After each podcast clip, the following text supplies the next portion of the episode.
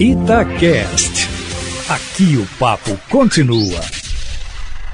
A CPI da pandemia entra em nova fase com a suspeita de corrupção envolvendo o deputado federal Ricardo Barros e suposta prevaricação do presidente Bolsonaro. Por enquanto, existem apenas indícios de tais crimes derivados do depoimento dos irmãos Lima. Caberá à CPI, a partir de agora, coletar provas mais concretas do esquema criminoso que tomou conta do Ministério da Saúde no processo de compra da vacina Covaxin. O cerne do provável crime é a empresa Precisa Medicamentos. Reside aqui a principal questão a ser investigada, muito mais relevante do que as sucessivas notas fiscais de importação corrigidas, as denominadas invoices. Não está explicado até o momento pelo governo federal porque essa empresa foi inserida como intermediária do contrato de compra da Covaxin, algo que não aconteceu nos contratos das demais vacinas. O argumento de que algo similar se deu com o Instituto Butantan e a Fiocruz não se sustenta minimamente. Tais entidades se tornaram produtoras das respectivas vacinas importadas, o que não vai acontecer com a tal Precisa Medicamentos. A principal hipótese a ser investigada é de que essa empresa envolve interesses do deputado Ricardo Barros, líder do governo Bolsonaro na Câmara dos Deputados.